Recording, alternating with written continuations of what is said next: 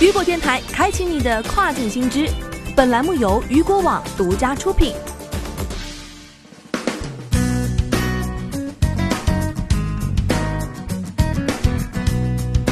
Hello，大家好，欢迎大家收听这个时段的跨境风云。那么接下来将带您一起来了解到的是平台系列新闻。首先，我们来关注到的是亚马逊。外媒称，亚马逊利用第三方卖家数据开发新产品。据外媒报道，《华尔街日报》调查发现，亚马逊利用庞大的第三方卖家数据来开发自己的新产品。调查发现，亚马逊的一些高管可以访问卖家数据，然后利用这些数据找到他们可能想要与之竞争的畅销商品。这些高管还针对亚马逊的内部限制制定了变通方案，以获取有关单个卖家数据的报告。这是一种被称为“翻越围栏”的做法的一部分。亚马逊一名发言人回应称。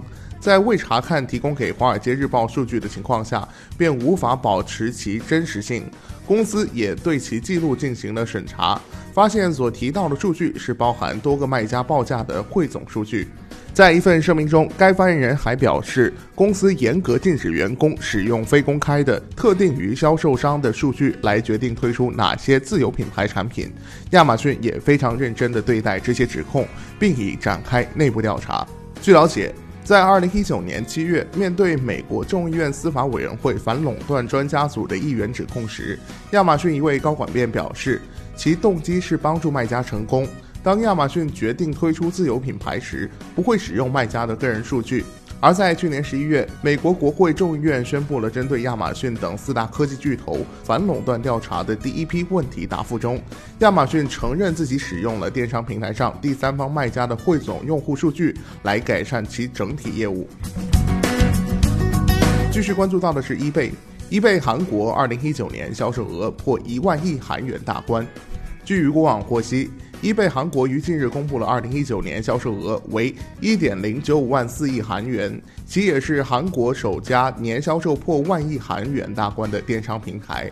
据悉，1.094万亿韩元的销售额较前年9811亿韩元增加了12%，同时 eBay 韩国营业利润也达到了615亿韩元，同比增长7%。此外，营业利润率也达到了5.6%。这是 eBay 韩国连续十五年实现盈余。据悉，eBay 韩国旗下拥有 Gmarket 和 Auction 两大电商平台。在2019年，这两大电商平台交易额为18万亿韩元，位于第二的 Coupon 则达到了约12万亿韩元，其次是约9万亿韩元的十一街。据了解，在上个月有消息称，eBay 正计划出售其韩国子公司，其中包括韩国最大的在线市场之一的 Gmarket。该笔交易价格可能接近五十亿美元，而酷胖也计划对 eBay 韩国分公司的部分股权进行收购，以寻求扩大公司规模，然后赴美国纳斯达克上市。日前，韩国电商平台酷胖也表示，得益于其扩大客户群以及家电、杂货等网购需求激增，二零一九年营业亏损减少了三分之一，收入增长了百分之六十四。接下来，我们将目光转向东南亚。Shopee Feed 上线后，带动 Feed 日均 GMV 提高近百分之百。Shopee 于昨日表示，在上线全新功能 Shopee Feed 后，带动卖家店铺浏览量提升百分之二十，粉丝量增长超过百分之百，Feed 日均 GMV 提高近百分之百。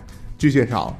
Shopify 的是一个免费为所有卖家打造的最新社交空间，卖家可以通过图文、短片等形式对商品和活动资讯进行传递，通过与粉丝互动提升粘性，以高效实现曝光和转化。同时，Shopify 的内置附加功能 Feed Story 也在近期上线，卖家可以通过该功能实现分享的内容在二十四小时之后便自动消失。同时，卖家点击右下角聊天按钮，也可直接与卖家进行一对一私聊。数据显示，Feed 带动店铺浏览量提升了百分之二十，实现了一键发帖便可高效曝光。更有使用 Shopee Feed 的卖家店铺粉丝量增长率超过百分之百。高效吸引潜在粉丝，还有卖家一周内费的日单量提高近百分之六十，费的日均 GMV 提高近百分之百。据了解，Shopee 还在日前宣布，将在本月印尼和马来西亚市场启动2020年斋月大促。作为疫情恢复期的首个重磅促销活动，Shopee 将携手中国卖家，以供应链优势应对线上需求，助助力国货服务。同时，本次大促也将为消费者提供更长的促销、更大的折扣力度和引流活动，以释放线上的消费力。好的，以上就是这个时段雨果电台为您梳理到的系列新闻。想要了解更多关于跨境电商的消息，也欢迎您持续关注到雨果网。我是大雄，我们下个时段见，拜拜。